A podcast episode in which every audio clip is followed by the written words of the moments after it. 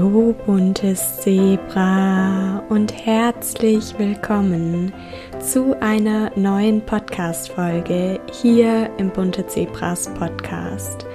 Heute begrüße ich dich zum zweiten Teil der Themenreihe Essstörung und Beziehungen. Und nachdem es in der letzten Folge bzw. im letzten Blogartikel um die Beziehung zu dir selbst ging, gehe ich heute auf das Thema Partnerschaft, insbesondere Kommunikation, Herausforderungen und auch körperliche Intimität in einer Beziehung ein. Denn genau das waren auch die Themen, die ihr euch gewünscht habt und euer Wunsch ist mir Befehl. quasi und deswegen bin ich in der Folge auf genau diese Dinge eingegangen und hoffe, dass ihr euch daraus ganz, ganz viel mitnehmen könnt. Bevor es gleich losgeht, nochmal der Hinweis, falls du Teil 1 noch nicht kennst, noch nicht gelesen oder gehört hast, dann findest du die Links dazu in der Podcast-Beschreibung und es gibt noch eine weitere Ankündigung, denn Anfang der Woche hat eine neue One Week Off gemeinsam mit meiner Freundin Simona gestartet. Und das Thema der diesmaligen One Week Off ist Chocolate, also diese Woche wird sich alles rund um Schokolade drehen. Es gibt leckere Rezepte, aber auch kleine und vielleicht etwas größere Challenges. Und wenn du Lust hast, dich gemeinsam mit der Podcast und Instagram Community einem potenziellen Fearfood zu stellen und einen Schritt aus deiner Komfortzone zu wagen, dann schau auf jeden Fall bei Simona und mir auf Instagram vorbei, verfolg unsere Stories und dort findest du alle Infos zur One Week of Chocolate. Und wir freuen uns riesig, wenn du dabei bist, uns auch in deinen Stories verlinkst oder einfach eine Nachricht schickst mit deinen Erkenntnissen aus der One Week Off. Und jetzt würde ich sagen, starten wir auch in die Podcast-Folge zum Thema Essstörung und Beziehungen, Kommunikation, Herausforderungen und körperliche Intimität in der Partnerschaft. Ich wünsche dir viel Freude mit dieser Folge.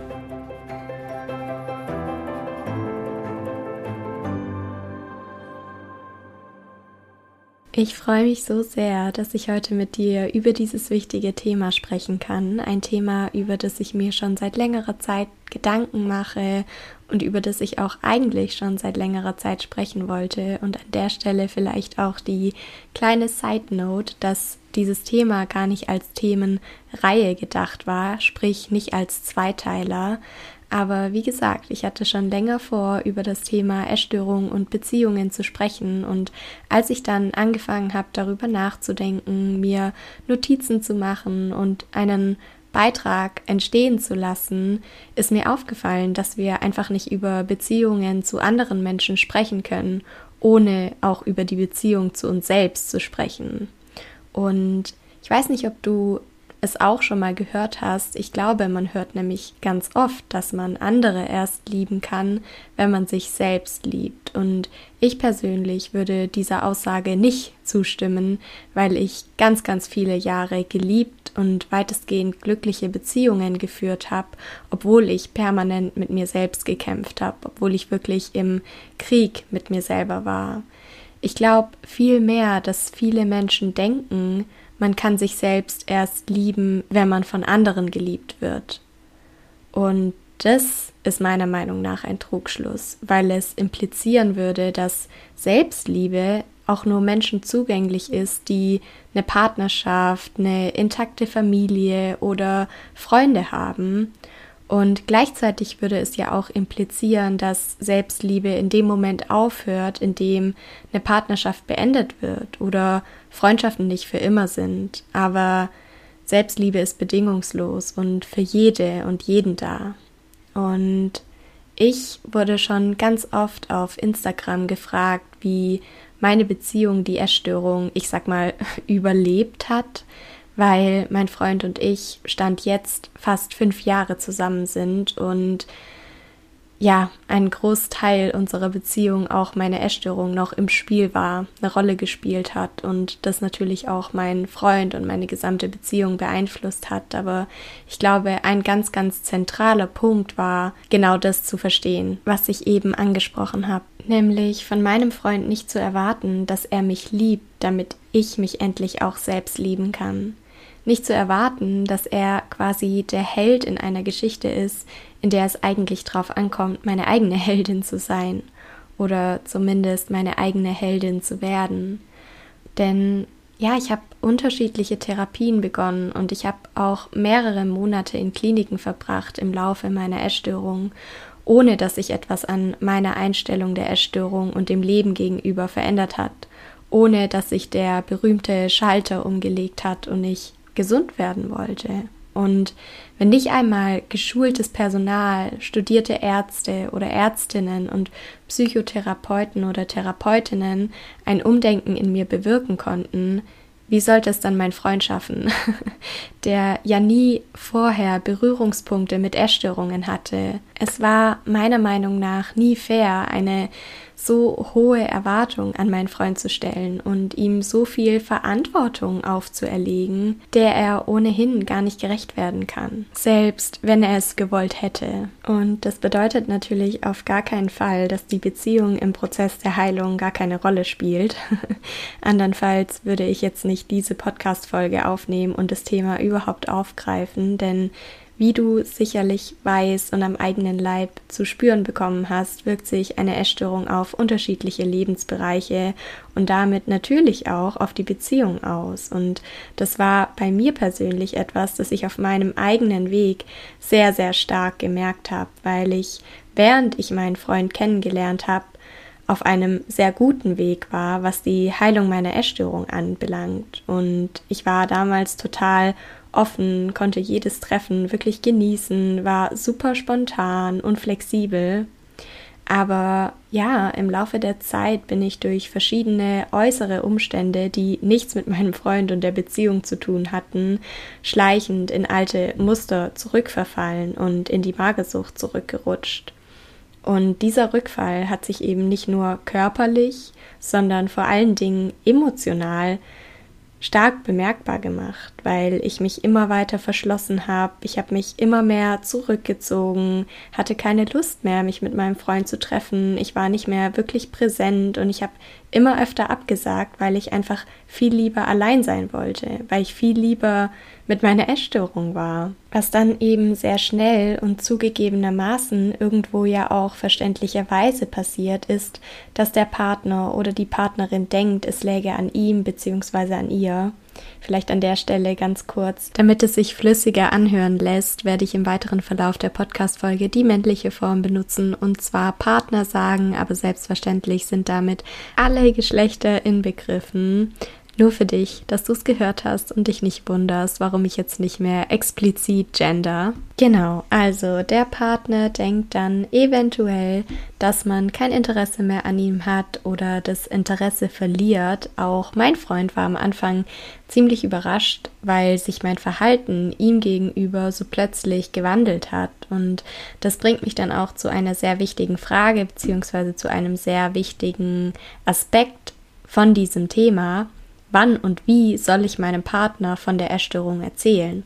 Und muss ich das überhaupt? Und ich weiß natürlich, dass es ganz viel Mut braucht, jemandem von der Essstörung zu erzählen, weil dahinter nun mal die Angst steckt, nicht zu wissen, wie das Gegenüber reagiert aber auch die Angst vor Ablehnung oder die Angst, nicht mehr geliebt, geschweige denn gemocht zu werden. Und ich kenne diese Ängste so, so gut. Deshalb habe ich in meiner allerersten Beziehung mit 14 Jahren, aber auch in zahlreichen Freundschaften versucht, meine Essstörung geheim zu halten.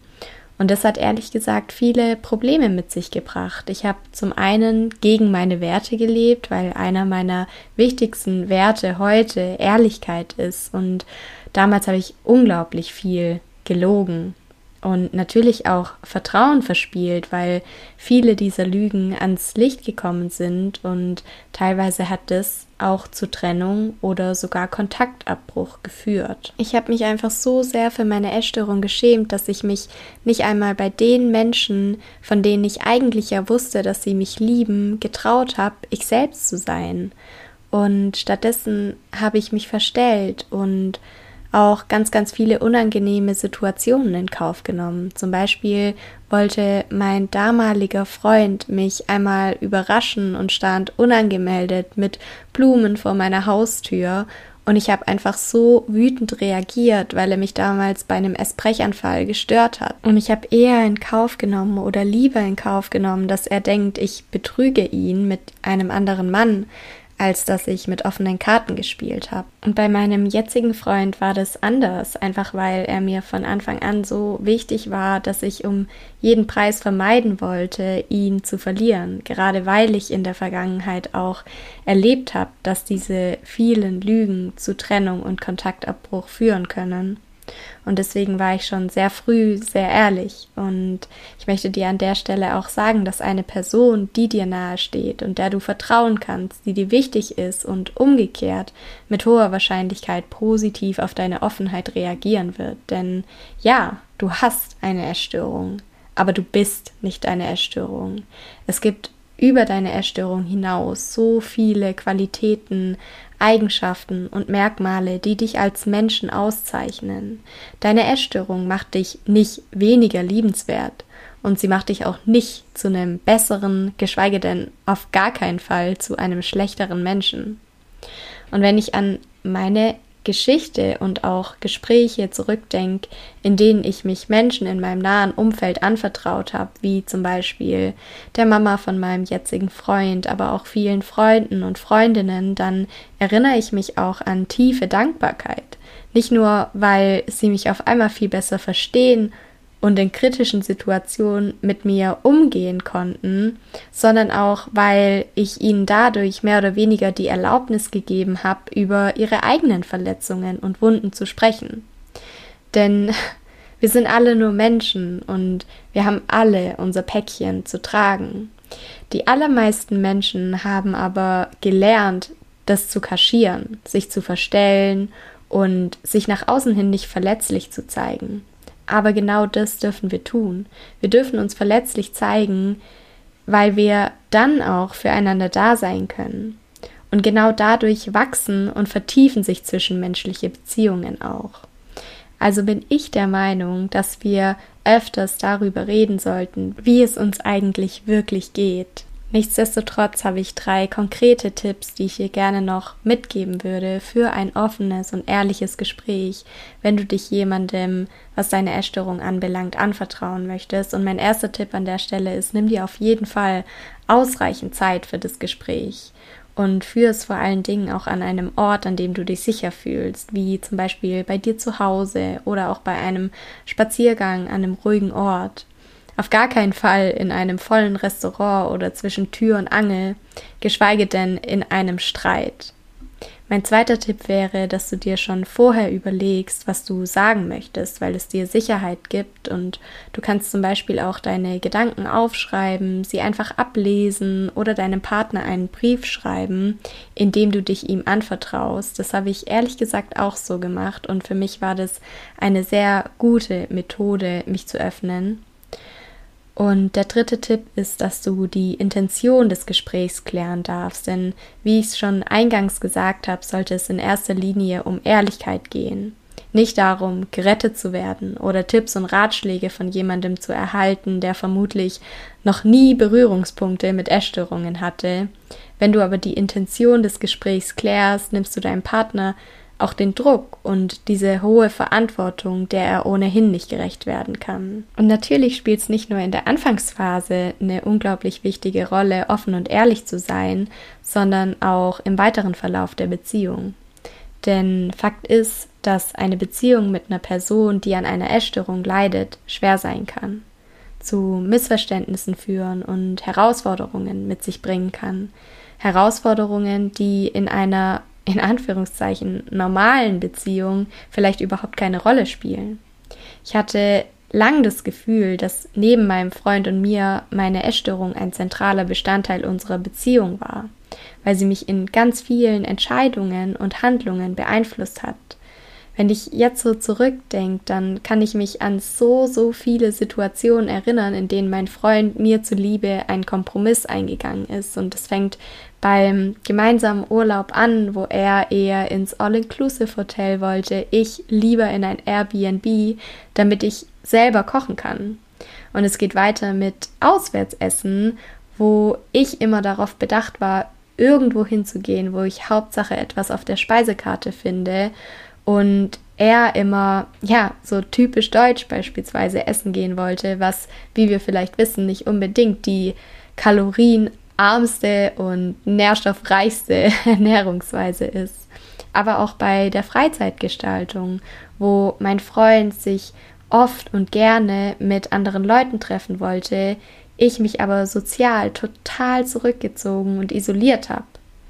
Und was außerdem viele Beziehungen auf die Probe stellt, ist die körperliche Intimität. Und die körperliche Intimität kann viele Beziehungen auf die Probe stellen, weil sie für Betroffene eine körperliche, emotionale und auch mentale Challenge sein kann. Und ich kenne das noch sehr, sehr gut aus meiner eigenen Geschichte und möchte dir an der Stelle auch erklären, wieso und wie es zu diesem Libido-Verlust, also zu dem verminderten sexuellen Interesse kommen kann. Und zwar ist es zum einen so, dass ein niedriger Körperfettanteil oder Untergewicht zu hormonellem Ungleichgewicht führt. Das merken wir ja auch daran, dass wir infolge der Essstörung häufig unsere Periode verlieren. Aufgrund der veränderten Östrogen- und Testosteronspiegel kommt es also zu dem verminderten sexuellen Verlangen. Und natürlich ist es auch wichtig, die emotionale Komponente zu berücksichtigen, weil man sich während einer Essstörung oder auch auf dem Heilungsweg häufig unwohl oder unattraktiv im eigenen Körper fühlt. Man hat dementsprechend Angst, sich verletzlich zu zeigen, sich jemandem hinzugeben und gesehen oder auch berührt zu werden. Und hinzu kommt auch, dass man gar nicht wirklich präsent ist. Zumindest hatte ich immer das Gefühl, dass ich nicht wirklich präsent bin, weil meine Gedanken viel mehr bei meinem eigenen Körper waren, aber auch bei der Essstörung und negativen Glaubenssätzen wie ich bin zu dick oder ich kann nicht geliebt werden oder ich bin nicht schön, als dass sie bei meinem Partner waren. Und ganz, ganz wichtig ist an der Stelle, sich wirklich Zeit zu geben. Einerseits, weil die Libido mit steigendem Gewicht und mit steigendem Körperfettanteil zurückkommt, andererseits aber auch, weil man seinen Körper im Prozess der Heilung kennen und lieben lernt oder zumindest akzeptieren lernt, weil das Desinteresse an körperlicher Intimität auch vom Partner einiges abverlangt, ist Kommunikation auch an der Stelle wieder ein wichtiger Schlüssel. Du darfst deinem Partner also erklären, dass dein Desinteresse nichts mit ihm zu tun hat und darüber sprechen, ob und wenn ja, wie ihr körperlich intim werden könnt. Vielleicht ist es ja so, dass du dich in einem bestimmten Setting, sage ich jetzt mal, wohlfühlst, also zum Beispiel mit gedimmtem Licht oder bei dir zu Hause lieber als bei ihm. Vielleicht hast du aber auch bestimmte Tabus, die dein Partner kennen sollte, wie dass du ungern am Bauch berührt werden möchtest. Auch wenn es dir schwerfällt, für dich einzustehen und über diese privaten, intimen Dinge zu sprechen, möchte ich dir sagen, dass ein Gespräch im Voraus verhindert, dass sich dein Partner vor den Kopf gestoßen fühlt und es ermöglicht auch dir, dich sicher zu fühlen und nicht in die Überforderung zu geraten. Ehrlich gesagt ist das Schlimmste, was du im Prozess der Heilung tun kannst, dich auf Dinge oder Situationen einzulassen, die sich nicht gut für dich anfühlen, weil du glaubst, du musst, weil du glaubst, du könntest deinen Partner ansonsten enttäuschen, weil du denkst, dass du dann nicht mehr geliebt und sogar verlassen wirst. Ganz egal, ob du in einer Beziehung bist oder nicht, du bist die wichtigste Person in deinem Leben. Das wissen wir aus dem letzten Beitrag, aus der letzten Podcast-Folge. Und du darfst gut zu dir sein. Mir ist natürlich bewusst, dass ich in der Podcast-Folge jetzt einige Schwierigkeiten beleuchte und eventuell auch den Anschein erweckt, dass eine Beziehung mit einer Person, die an einer Essstörung leidet, unmöglich ist. Aber das ist auf gar keinen Fall so. Wie gesagt, sind mein Freund und ich Stand heute fast fünf Jahre zusammen und wir haben so, so viele wunderschöne Erinnerungen gesammelt und einiges gemeinsam durchgemacht, denn eine Beziehung mit einer Person, die an einer Essstörung leidet, ist nicht unmöglich. Sie erfordert, sich immer wieder in den Partner hineinzuversetzen, Kompromisse eingehen zu können und gemeinsam einen Weg zu finden. Aber ich würde behaupten, dass eine Beziehung mit einer Person, die an einer Essstörung leidet, dementsprechend auch die Möglichkeit für die Beziehung bereithält, gemeinsam zu wachsen. Obwohl es schwierige Tage, Phasen, Wochen, ja sogar Monate gab, würde ich behaupten, dass mein Freund und ich genau das getan haben. Und deshalb weiß ich, dass du und dein Partner das auch hinbekommt oder dein zukünftiger Partner, je nachdem, ob du gerade in einer Beziehung bist oder nicht. Ich glaube, dass es einfach super, super wichtig ist, sich in den anderen hineinzuversetzen und sich regelmäßig zu fragen, wie fühlt er sich? Was geht in ihm vor, wenn ich bestimmte Dinge sage oder tue? Und dadurch kann dein Partner erkennen, welche Kommentare zum Beispiel hilfreich sind und welche eher verletzend oder triggernd für dich. Ob du in einer kritischen Situation eher jemanden brauchst, der sagt, komm, du schaffst es, oder jemanden, der dich mit einem hey, es ist auch vollkommen in Ordnung, wenn du es nicht schaffst, in den Arm nimmt. Aber auch für dich, damit du die Brille deiner Essstörung ablegst und nicht länger nur siehst, was sie sehen will, denn das passiert oft und sehr, sehr schnell. Dein Partner meint es mit hoher Wahrscheinlichkeit gut mit dir. Er möchte dich nicht kritisieren oder angreifen, wenn er dich auf dein Essverhalten anspricht oder fragt, ob der dritte Spaziergang am Tag jetzt wirklich auch noch sein muss. Und genau das war für mich ein sehr, sehr bedeutungsvoller Schritt auf meinem Weg, weil ich dadurch erkennen konnte, dass ich meinem Freund ein Stück weit sein Lachen nehme durch meine Essstörung, durch die Erkrankung, die unsere gesamte Beziehung und damit ja auch das Leben von meinem Freund belastet. Und das heißt auf gar keinen Fall, dass ich irgendwie Schuld an dieser Situation hatte. Denn wir haben uns nicht für die Essstörung entschieden, zumindest nicht bewusst, aber wir können uns bewusst für Heilung entscheiden. Und unsere Beziehung, die Partnerschaft kann unter anderem ein Grund dafür sein, um wieder gemeinsam mit unserem Partner leben zu können, lieben zu können, lachen zu können. Und abschließend möchte ich dir noch ein paar ja, wertvolle Tipps für dich und deinen Partner mitgeben. Und gerne kannst du die Stelle auch gemeinsam mit deinem Partner anhören oder ihm im Nachgang die Podcast-Folge schicken, damit er auch reinhören kann. Denn es ist zum einen, und das ist mein erster Tipp, unglaublich wichtig, dass sein Partner das Krankheitsbild versteht und Vorurteile aus dem Weg räumt. Partner und Angehörige können und dürfen ebenfalls Podcasts hören oder Blogartikel lesen, die sich mit Essstörungen beschäftigen, um deine Gedanken, Gefühle und Verhaltensmuster besser nachvollziehen zu können. Der zweite Tipp ist, wie vorhin schon erwähnt, hast du als Betroffene eine Essstörung, aber du bist nicht die Essstörung. Und es ist ganz, ganz wichtig und essentiell, dass dein Partner diese Einstellung beibehält und seinen Fokus nicht nur auf die offensichtlichen Symptome deiner Krankheit wie das Körpergewicht oder auch das Essverhalten legt, sondern weiterhin mit dir über Gedanken, Gefühle, Hobbys, Interessen, Zukunftswünsche oder was auch immer euch noch verbindet, spricht und der dritte Tipp ist, dass damit du zu einer gesunden Beziehung mit deinem Körper und dem Essen zurückfinden kannst, dein Partner sich ebenfalls von der Diätkultur distanziert und Leichtigkeit in Sachen Ernährung vorlebt. Wenn du zum Beispiel einen Partner hast, der selbst so unglaublich penibel darauf achtet, was und wie viel er zu sich nimmt, Lebensmittel in gut und böse kategorisiert oder täglich Sport macht, dann kannst du unter Umständen getriggert werden.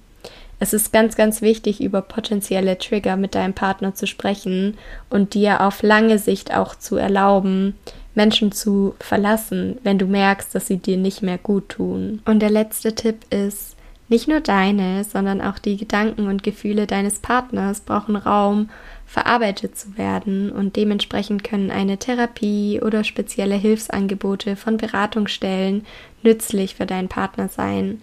Wichtig ist auch, dass dein Partner sein Leben nicht aufgibt, auch wenn er am liebsten rund um die Uhr für dich da wäre, was verständlich ist, aber er sollte weiterhin seinen Hobbys und seinem Leben nachgehen, Freunde treffen, sich qualitative Auszeiten gönnen, in denen die Essstörung keinen Platz hat. Und das ist so ein Tipp zum Abschluss, den ich auch gerne noch mitgeben möchte. Unternehmt Dinge, die nichts mit der Essstörung zu tun haben. Sei es gemeinsam reisen oder einen Tagesausflug machen, gemeinsam einkaufen gehen, was auch immer, sodass du eben auch verstehst, hey, es gibt ein Leben ohne die Essstörung und es lohnt sich, den schweren Weg der Heilung zu gehen.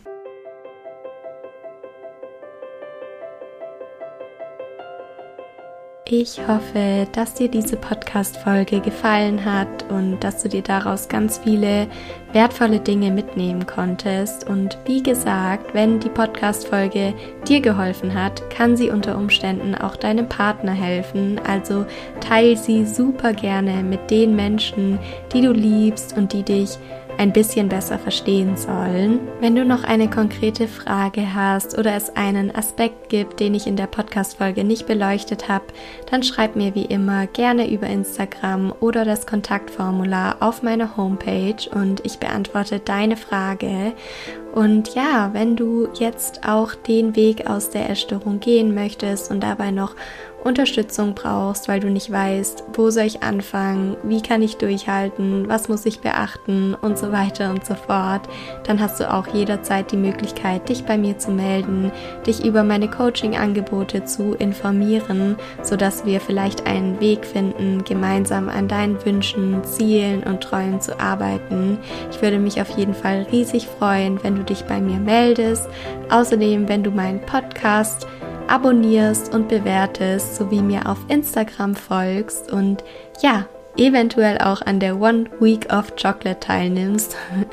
Ich freue mich, wenn wir uns auf Instagram hören, sehen oder spätestens dann in der nächsten Podcast-Folge. Ich sage dir, sei bunt oder bleibe bunt.